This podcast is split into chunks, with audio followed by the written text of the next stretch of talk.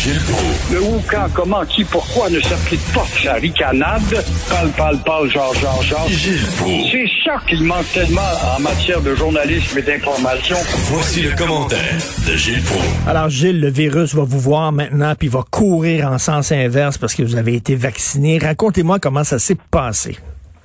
Ben, D'abord, faut souligner l'efficacité. Au Palais des Congrès, c'était vraiment efficace. Il n'y avait pas d'attente et puis un bon roulis roulant. Et puis, euh, je voyais par contre, j'ai vu que les gens, il y avait beaucoup de gens âgés qui avaient peur. Euh, Des infirmières qui étaient en train de rassurer les vieux parce que finalement, ils ont écouté des messages, souvent disant après le vaccin, vous pourriez peut-être avoir des bouts de tête, ou encore une fièvre, ou encore une diarrhée, ou etc. Et là, je les entendais exprimer cette appréhension face à l'infirmière qui devait détruire tous ces arguments. Mais euh, Richard, te prouvé quand même une fois de plus qu'on n'est pas utile dans les médias, a dit vouloir de faire évoluer la mentalité des Québécois face à leur histoire, euh, leur histoire, pardon. La belle infirmière avec un uniforme du gouvernement du Québec sur le buste. Alors, Monsieur Brou, vous reviendrez, j'allais revenir le 23 mai à la fête de la reine. Je dis, mademoiselle, comment vous pouvez me parler de la fête de la reine, vous qui travaillez pour le gouvernement du Québec? Ben, elle dit, la fête de dollars. D'abord, j'ai pas été capable de lui inculquer que la fête euh, des patriotes existait. Il n'y a pas de vaccin. C'est Pour... incroyable, pareil, hein? Il n'y a pas de vaccin pour ça. non, non. Le vaccin de la connaissance historique et des tiens, euh, des, des tiens, justement, on veut rien savoir de ça. Euh, Vous avez attendu combien de temps pour être vacciné? Oh, à peine euh, euh, 15 minutes. Ah boy, OK, ça, ça roule, ça va Trois super. d'heure plus tard, j'étais sorti, 15 minutes de repos par la suite. Et après quoi, on s'enregistre pour le prochain rendez-vous, parce qu'il y a un deuxième rendez-vous. C'était un Pfizer. Moi, j'ai eu euh, la chance d'avoir un vaccin Pfizer, à peu près ce que tout le monde souhaitait. Alors, Mais, mais c'est quand, c'est quand votre deuxième euh, rendez-vous là, pour l'autre don? 23 mai à la fête de la reine. 23 mai, vous là, vous allez être blindé ben raide, les deux vaccins, là. Ouais. Vous allez pouvoir aller dans un rave. oui. Monter dans le nord, m'amuser, danser à la discothèque ou aller au beach club. Ben, êtes-vous, êtes-vous pour ça, vous, le fameux passeport en disant, là, les gens qui ont été vaccinés deux fois, là, euh, eux autres vont pouvoir aller, on va leur donner des permissions spéciales que les gens qui sont pas vaccinés n'auront pas?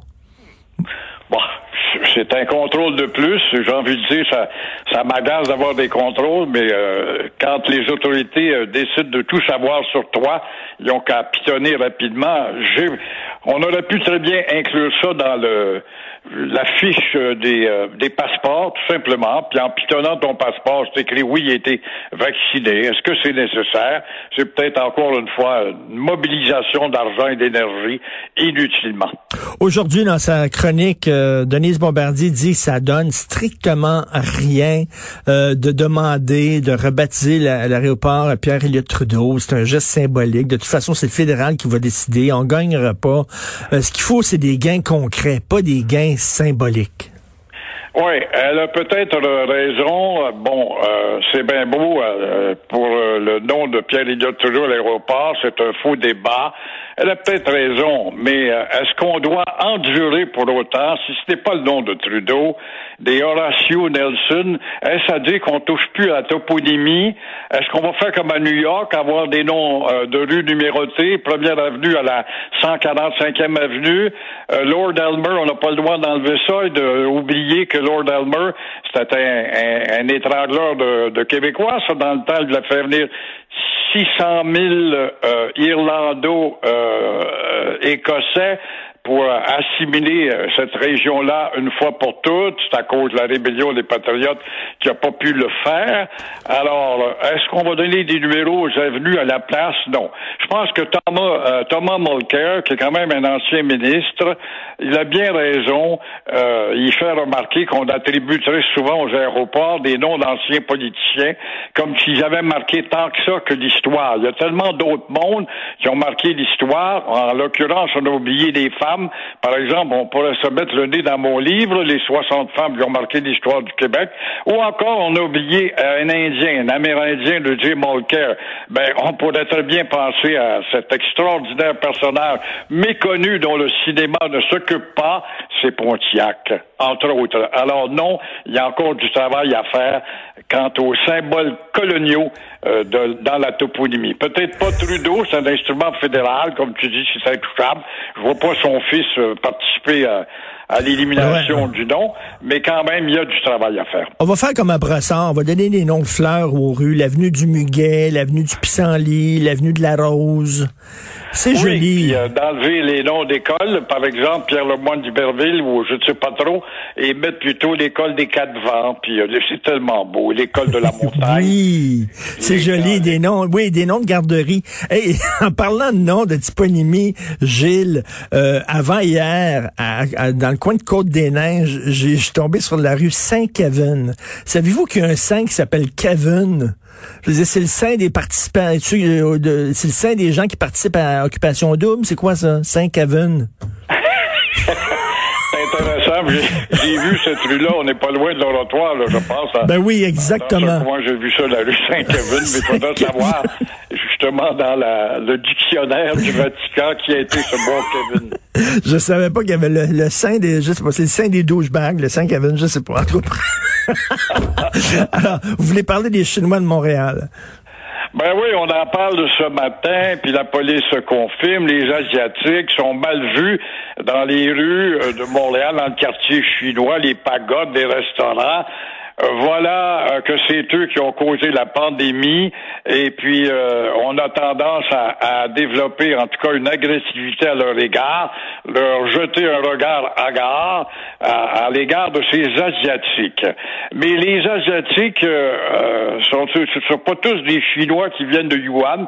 À ce qu'on a à Montréal, ce que je sache, dès qu'on voit des yeux bridés, une peau jaune, ben tout de suite c'est un Chinois, sans savoir qu'il peut être un Vietnamien, qu'il peut être un Cambodgien, qu'il peut être un Thaïlandais, un Laotien. Alors, et c'est sûr qu'il y a eu des Chinois, mais euh, la, la communauté asiatique n'est pas composée que de Chinois.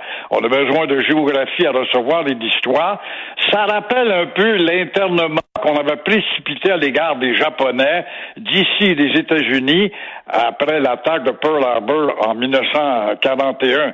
Fait que, comme tu vois, on a du chemin à faire en connaissance de détermination et de désignation. Ben non, c'est complètement ridicule de s'en prendre à la communauté chinoise. C'est le régime chinois. Il faut faire une différence entre le régime et la communauté. Les Iraniens sont des gens, un peuple extraordinaire, cultivé, brillant, tout ça, mais ils ont malheureusement un régime de fous furieux. C'est pas la même chose. T'as une maudite belle distinction à faire. Les Iraniens, t'as as bien raison. Ça a été, euh, c'est eux qui, dans l'histoire de l'humanité, ont imposé avant les Juifs le Dieu unique. C'est c'est extraordinaire, ça. Avant les Juifs, les Juifs qui arrivent avec le Dieu unique, arrêtez de croire, je ne sais pas, à une pierre euh, tombale ou encore un monument qui honore euh, Poséidon ou euh, le Dieu des mers, le Dieu du feu, le Dieu de la guerre. Euh, c'est les Iraniens qui étaient des pactes dans le temps, qui vont imposer, mais ils n'ont pas réussi par rapport aux Hébreux. C'est très intéressant de dire, tu parles de la culture des Iraniens, tu as donc raison, moi je suis allé, c'est un pays de mosaïque Ah oui, vous êtes allé là, c'est une culture fantastique. là. Moi, je trouve que c'est un grand peuple, les Iraniens. là. Très, très, très, puis à cause d'un régime, on les met tous dans le même bac. Ben oui. Non, non, comme quoi, des- il y, a- il y a certaines personnes qui sont un peu débiles et qui confondent le régime et le peuple. Alors, Kevin, Saint Kevin, c'est Kevin de Glendalough. C'est un Irlandais euh, qui est euh, donc c'est un saint irlandais. Vous savez que Kevin, je savais pas, ça veut dire de noble naissance. Ah, mais c'est bon à savoir. Il est grandement temps qu'on se rentre ça dans la tête. Et voilà que la toponymie nous a aidés tous les deux, mon cher euh, Richard. C'est vrai. C'est un, nom qui est noble, Kevin. On s'attendrait pas à ça nécessairement, mais c'est un nom, c'est un nom noble. Donc euh, Oui. voilà. Et dire qu'on connaît tant de Kevin qui ne sont que des vendeurs de drogue, de, de gratuites guitares ou des bombes. Vous allez à Ronde l'été, vous criez Kevin, il y a 10 000 enfants qui courent, courent après. Bon, merci beaucoup, Gilles Pro. On se reparle demain. Bye.